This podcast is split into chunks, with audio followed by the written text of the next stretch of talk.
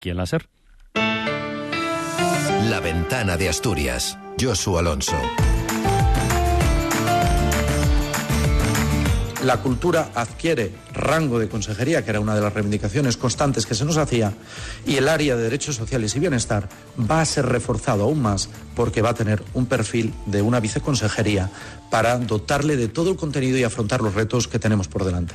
El jefe del Ejecutivo asturiano defiende la remodelación del gobierno con la creación de una macroconsejería que asume Vanessa Gutiérrez. Adrián Barbón insiste en que es una competencia del presidente y que respeta de forma escrupulosa el acuerdo de gobierno suscrito con Izquierda Unida Convocatoria por Asturias, que especificaba que esta formación pasaría a dirigir una de las diez consejerías y las competencias que en ella se incluirían. Barbón advierte que si ve preciso modificar su equipo, lo hará. Si tengo que hacer cambios, los haré tanto en la estructura del gobierno como en las personas que están en el gobierno.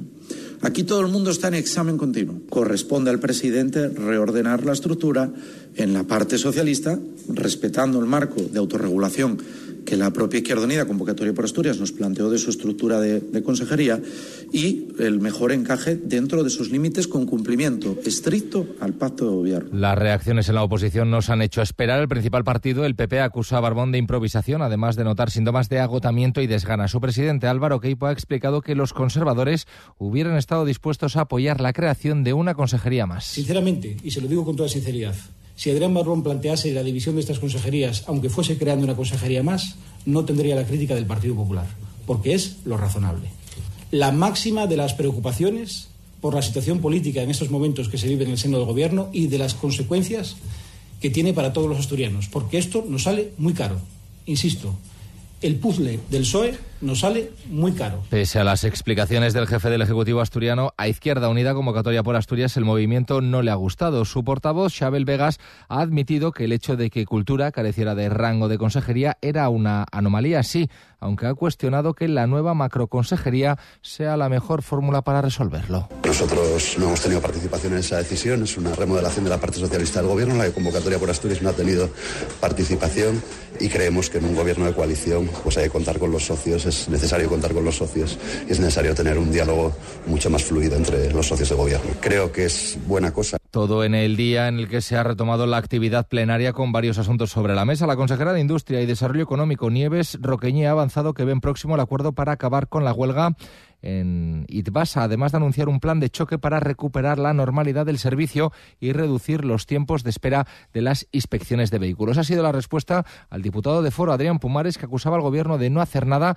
para solucionar un conflicto que está generando un enorme problema a los asturianos. Mira, en todo ese tiempo desde que han comenzado los paros, señora consejera, usted ha sido absolutamente incapaz de ofrecer ninguna solución. A lo mejor usted, usted está pensando que no va a hacer nada, nada tampoco, va a dejar el tiempo pasar, a ver así también se obtiene algún, algún premio. Estamos manteniendo un diálogo permanente con los diferentes agentes implicados. Otra cosa es que no salgamos en los medios a explicar lo que hacemos. Y, desde luego, estamos comprometidos en que se desconvoque la huelga eh, confiamos en un próximo acuerdo y estamos trabajando intensamente para ello.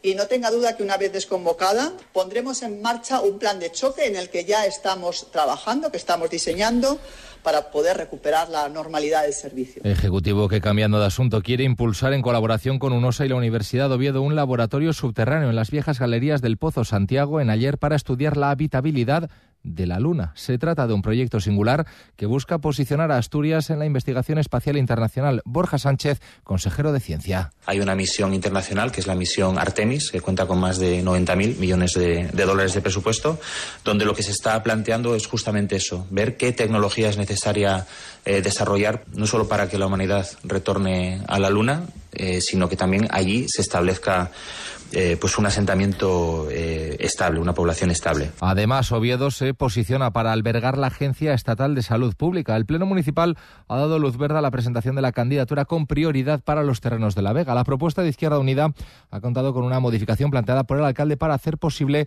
el entendimiento entre todas las formaciones. Alejandro Suárez, Alfredo Cantelí. Puede reclamarlo mañana Gijón o cualquier municipio. Nosotros reclamamos la agencia porque tenemos la Vega y porque tenemos un acuerdo en la Vega, hipermayoritario. Ese es el sentido. Luego ya discutiremos cuestiones. Yo lanzo al Partido Socialista, no, no se desmarque de esto. Bueno, yo, yo un simple comentario. Si abrimos al municipio de Oviedo y especialmente a La Vega, ¿es posible? Porque hablar de, del municipio de Oviedo en general, en genérico y especialmente La Vega. Si ahí vamos a tener unanimidad, venga. Venga, pues yo creo que es una, es, esto sí es colaboración entre todos. 7 y 25. Ser Gijón.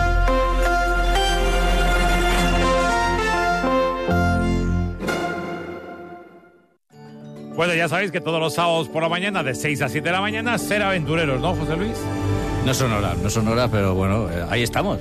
Es verdad. Chema, tú tienes sección. Yo tengo sección nueva. Este, para esta semana, sección nueva. No lo perdáis. Pero para cada semana tienes sección nueva. Una cada semana. Ángel, ¿quieres decir una tontería? No, yo para los viernes por la noche emocionado, no duermo pensando en el sábado por la mañana. Ser aventureros todos los sábados por la mañana, de 6 a 7 de la mañana. Ah, y tenemos un tío en Corea. No puedo desvelar lo que estoy haciendo en Corea. Pues nada, de 6 a 7 de la mañana, ser aventureros. Ser aventureros, los sábados de 6 a 7 de la mañana, una hora menos en Canarias, con José Antonio Ponsetti. Síguenos también en seraventureros.es. Cadena Ser. Cadena Ser. El poder de la conversación. La ventana de Asturias. Josu Alonso. Tenemos más asuntos, por ejemplo, las quejas de los agricultores que llegan también a Asturias. La primera tractorada ha salido desde Llanes hasta Unquera, donde se han juntado con los compañeros cántabros. Advierten que lo de hoy es un aviso. La intención pasa por cortar el próximo jueves la capital. Están convocados a las once y media en la calle Uría y han pedido una reunión ese mismo día con el consejero de Medio Rural, Marcelino Marcos. Dicen que no pueden más. Pasado mañana en Oviedo quieren cerrar Oviedo, quieren que no se pueda entrar y salir a Oviedo. Los de aquí del Oriente ya salimos a la calle nos están asfixiando en cuanto a burocracia, papeleo, si mueves una vaca tienes que decir dónde la pusiste, en qué finca la llevaste, luego si esa finca le pasaste la desbrozadora, escribirlo todo en un cuaderno de explotación, que al final es más papeleo que ya si tenemos poco trabajo para que tengamos más. Aviles llevará una delegación a la ciudad hermana de San Agustín de la Florida entre los próximos 5 y 10 de septiembre, mientras que representantes de San Agustín estarán en el municipio asturiano con motivo de las fiestas del Bollo. Es una de las conclusiones de la reunión del comité organizador del centenario del establecimiento de las relaciones entre ambas ciudades. Además, se ha dado a conocer la creación del logotipo elaborado por la efeméride y se subvencionarán ideas de entidades con una partida de 10.000 euros. Yolanda Alonso, concejala de Cultura. Rememorar eh, algunos de los hitos eh, que supuso la visita hace 100 años, el 9 de agosto de 1924, de la delegación americana a. Lógicamente no vamos a trasladar los restos de Pedro Menéndez a ningún mausoleo porque, bueno, dejemos ya descansar a los restos de Pedro Menéndez que bastante vida zarosa han llevado, ¿no? Pero bueno, sí haremos un recorrido eh, por las calles de Avilés en los puntos estratégicos ¿no? de nuestra relación con, con San Agustín. Y la sección octava de la Audiencia Provincial va a celebrar mañana la vista oral contra una empresaria acusada de defraudar a la Seguridad Social más de 145.000 euros, unos hechos por los que la Fiscalía pide una condena de cuatro años y medio de cárcel y una multa de medio millón de euros. La acusada de 51 años era desde el año 2000 la administradora única de una empresa domiciliada en Gijón, cuyo objeto social era la construcción, agencia de modelos, compra y venta de textil, publicidad y explotación comercial de todo tipo de establecimientos de hostelería. 7 y 28.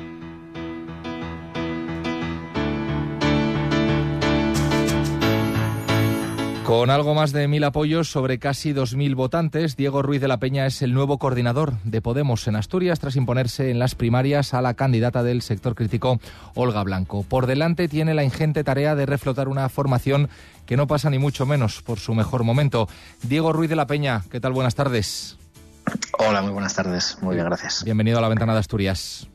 Muchas gracias. ¿Qué tal ha sido el aterrizaje en el cargo? Bien, bueno, pues con, con mucha alegría, la verdad. Era una victoria muy esperada, muy deseada y, bueno, pues fue una victoria clara también que, que nos abre un horizonte interesante. Así que, pues bueno, estos primeros días con, con muchas ganas, con mucho ánimo. En su carta de presentación como candidato a la alcaldía de Llanes, aseguraba que en encuentros que le había tocado tener por su profesión, había comprobado la ausencia generalizada de talento, valentía y voluntad en los políticos asturianos. ¿Es lo que usted puede aportar? Bueno, en el año 2019, cuando me presentaba por primera vez a, las elecciones municipales en, en Llanes, eh, uno de los motivos fue ese. A mí me había tocado trabajar eh, y, bueno, mantuve trato con algunos representantes públicos, cargos públicos en ayuntamientos y concejos y, bueno, en ese momento la verdad que sentí que eh, desde el ámbito privado me había encontrado muchas veces con bueno, pues con falta de valentía, sí, con falta de valentía, de decisión a la hora de tomar ciertas decisiones, de apostar por determinados proyectos. Eh, bueno, y, es algo que me, que me chocaba, ¿no? Desde el ámbito en el que yo estaba trabajando y cuando tuve la oportunidad de, presentarme eh, a la alcaldía de Llanes, pues bueno, creo que, que sí, que a veces eh, falta un poco más de, valentía, un poco más de iniciativa y, y de capacidad a la hora de abordar proyectos complejos o soluciones complejas ¿no? desde la administración pública.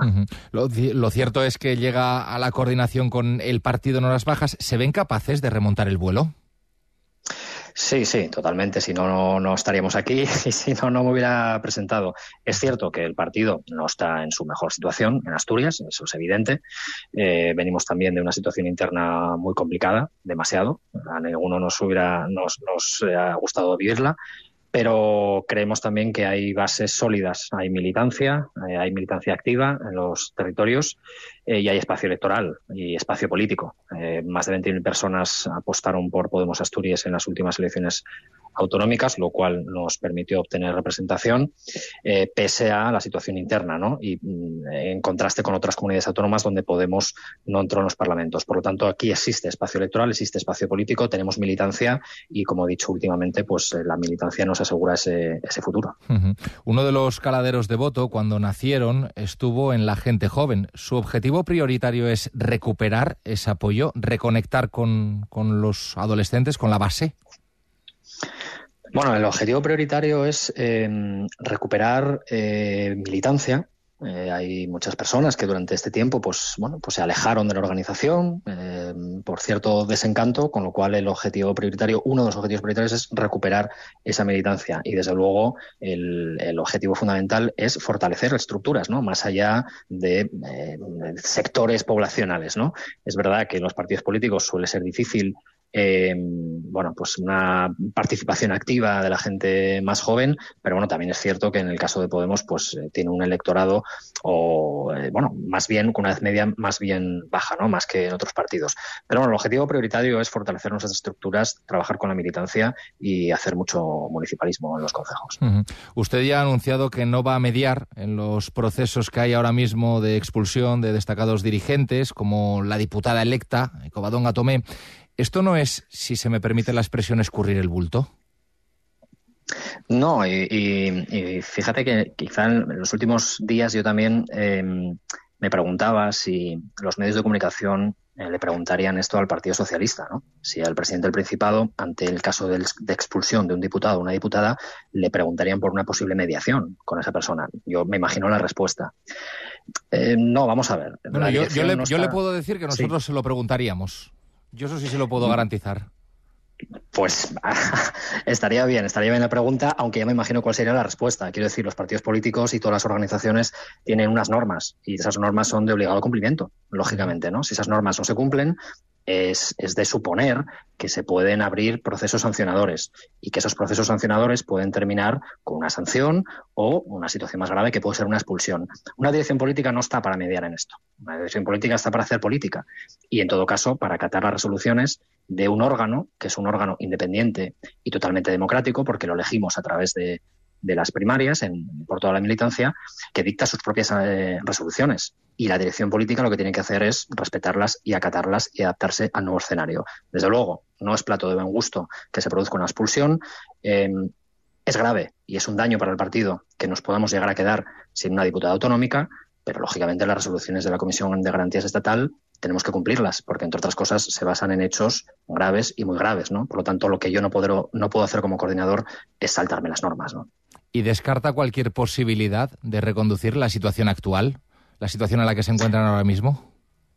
Bueno, eh, a mí me consta, yo no formé parte de la dirección, pero me consta que hubo múltiples encuentros, múltiples reuniones a lo largo de todo el año pasado, tanto para las elecciones eh, municipales y autonómicas como para posteriormente eh, la investidura y demás. Hubo intentos, hubo diálogo y bueno, la situación está como está. Nosotros siempre hemos dicho durante toda esta campaña que vamos a trabajar con todos, con todas las personas que formen parte de Podemos, con toda nuestra militancia. De hecho, el, Consejo Ciudadano que ha resultado de estas primarias es un Consejo Ciudadano mixto, porque nuestras candidaturas se presentan en listas abiertas y normalmente eh, los resultados eh, incorporan a personas de las diferentes candidaturas. Nuestro Consejo Ciudadano actual es un Consejo Ciudadano mixto, que tiene a todas las sensibilidades del partido. Y con esa con ese Consejo Ciudadano y con todas las personas que lo componen vamos a trabajar. Siempre vamos a trabajar con toda nuestra militancia y con todos nuestros cargos públicos. ¿Y cree que esa es la manera en la que se pueden cicatrizar las heridas del pasado? Yo entiendo que sí, es que no, no queda otra opción. Quiero decir, aquí estamos para trabajar y para hacer política, no estamos para otra cosa. Con lo cual, la propia dinámica de trabajo eh, bueno, pues, pues situará, situará a, cada, a cada uno donde quiera estar, ¿no? Todas las personas que quieran aportar y que quieran arrimar el hombro en una situación, pues bueno, pues complicada como es la actual de nuestro partido, donde hay que hacer un trabajo muy intenso en el territorio para recuperar peso en las instituciones, pues todas las personas que estén dispuestas a colaborar eh, bajo este proyecto común, trabajaremos juntas. Yo creo que el trabajo es lo que nos, nos resitúa, ¿no? Entonces, bueno, yo confío en que sea así. Le planteo también la autocrítica. ¿En qué ha fallado Podemos como partido para que haya perdido tantos apoyos y tanta masa? Bueno, requeriría mucha reflexión esta, esta pregunta, ¿no? Eh, para empezar, depende de qué escala hablemos. ¿no? Yo, desde que empecé a hacer política municipal, siempre me, me, obsesionó mucho diferenciar las diferentes escalas de la política, porque parece que todo es lo mismo, pero no lo es. ¿no? no es lo mismo la escala municipal que la autonómica que la nacional. Cada una tiene sus claves, aunque todas al mismo tiempo se ven influidas en las otras. ¿no? En este caso, le pregunto por, la, por la autonómica. Bien, pues hay, hay una situación general de descenso en las últimas elecciones que se producen en diferentes territorios y Asturias no es ajeno. Además, en Asturias tenemos una situación pues eh, especialmente complicada por la crisis interna de la que venimos. ¿no? Em, bueno, yo por lo que viví como, como, militante y como portavoz en Llanes, durante una serie de años el partido estuvo demasiado bunkerizado en, una, en, un, grupo, en un grupo parlamentario en Oviedo, ¿no? y quizás se desatendieron un poco los territorios. Eso influye, porque mm, con el paso del tiempo, eh, si no se logra una implantación territorial y una consolidación de las estructuras municipales, eso con el paso del tiempo pues se produce una merma, ¿no? Y en parte es lo que nos ha pasado, ¿no? Quizá mirar poco hacia los territorios y demasiado en un grupo parlamentario. Si a eso lo unimos que ha habido una situación, bueno, pues de, bloqueo casi interno, pues ha sido muy difícil echar para adelante. ¿Cómo se plantea la relación con el resto de la izquierda asturiana? Bueno, como siempre la hemos planteado en términos generales. Nosotros siempre buscamos acuerdos, siempre buscamos colaboraciones. nuestra voluntad, vamos, yo creo que de hecho si hay un partido político en España en estos últimos diez años que ha mostrado generosidad a la hora de alcanzar acuerdos, ha sido Podemos, que entre otras cosas propició el primer gobierno de coalición de la democracia. En Asturias eh, vamos a seguir haciendo lo mismo. En las pasadas elecciones autonómicas y municipales, eh, Podemos concurrió con Izquierda Unida en 12 comunidades de las 10 bajo la fórmula de Unidas Podemos. En Asturias no fue posible, pero se intentó y se seguirá intentando. Y de hecho eh, hay ejemplos eh, exitosos de buen funcionamiento de gobiernos de coalición. En el caso de Avilés, por ejemplo, Podemos está gobernando con Izquierda Unida y con el Partido Socialista. Por lo tanto, siempre mano tendida al resto de fuerzas de la izquierda, siempre. ¿Sumar es un apoyo o lo entienden como un proyecto que dinamita Podemos? Lo digo porque sus compañeros en Madrid se han ido al grupo mixto y usted en las generales iba de número 3 en las listas por Asturias, en un proyecto que era conjunto para todos. Claro, Podemos hizo campaña con Sumar en las nacionales y fuimos juntos en todos los territorios. Yo en este caso fui efectivamente como número tres en representación de mi partido, ¿no? de, Podemos. La decisión eh, que tomó eh, nuestro grupo parlamentario en el Congreso es una decisión que compartimos plenamente y que viene justificada por una deriva en la que se trata de invisibilizar a Podemos en comisiones, en, tiempo de, intervención parlamentaria y la única manera de mantener la acción política, la, capacidad eh, de autonomía y tener voz propia en el Congreso y poder también ejercer la capacidad de negociación necesaria era yéndonos al grupo mixto. Nosotros compartimos esa decisión. Con respecto a Sumar, bueno, en estos momentos no tiene una implantación territorial en el Principado, eh, quizá la pueda tener dentro de unos años. Diego Ruiz de la Peña, coordinador de Podemos en Asturias, gracias por haberse asomado a la ventana de Asturias y le deseamos muchísima suerte. Un saludo. Pues muchísimas gracias. Y así llegamos a las 8 menos 20 de la tarde. Continúa la información en la SER y a partir de I-25 el último repaso del día a lo que ha sucedido en Asturias.